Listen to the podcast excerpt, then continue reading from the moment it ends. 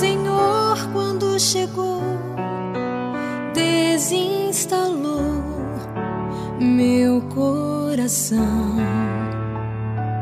Ao chegar, desafiou-me a exigir uma resposta de sim ou não.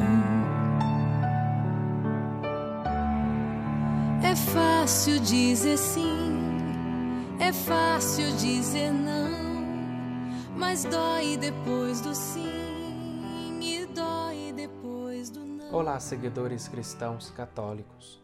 Este é o domingo feliz em que somos chamados a viver a alegria do grande encontro, com amor misericordioso do Pai, que nos oferece reconciliação e comunhão. Tomemos consciência de que o nosso êxodo, a nossa navegação quaresmal, só é possível porque Deus, com seu amor, nos acompanha com a sua solicitude, a sua ternura paterna não violenta a nossa liberdade.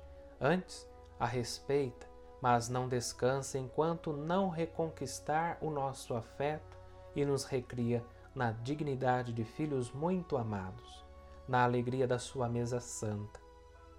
Na liturgia deste domingo, somos chamados a ouvir a parábola do filho pródigo, que nos faz repensar na nossa vida. No Evangelho, temos dois irmãos muito parecidos entre si e nada parecidos com o Pai. Em que é que os dois se parecem afinal? Um e outro não conhecem o Pai. O mais novo foge para longe da casa do Pai e, quando decide regressar, quer apenas ser tratado como um trabalhador. Não espera receber de graça o amor do Pai. O outro, o mais velho, perde-se dentro da própria casa. Vê o pai como um patrão de quem espera apenas a recompensa pelo serviço, pelo desempenho e pela obediência.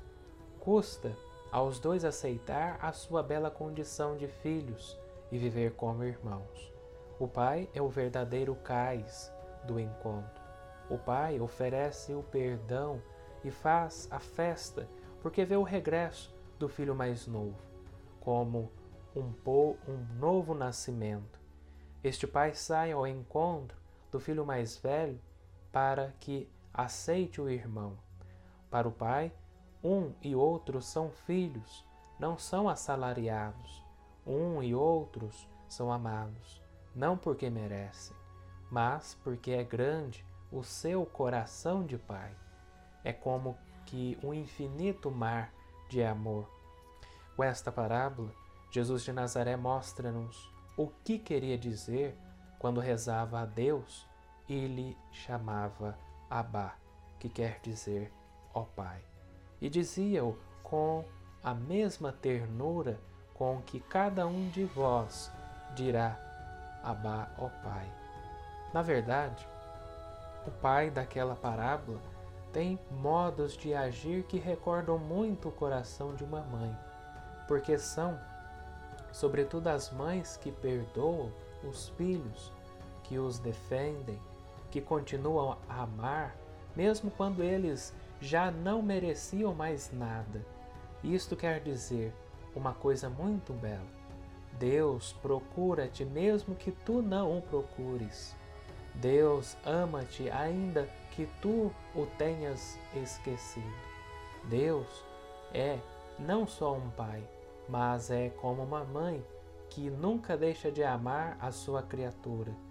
Por isso, podemos sempre voltar a Ele como filhos e filhas, como quem regressa ao cais do encontro e dizer-lhe uma só palavra: Abá, ó Pai.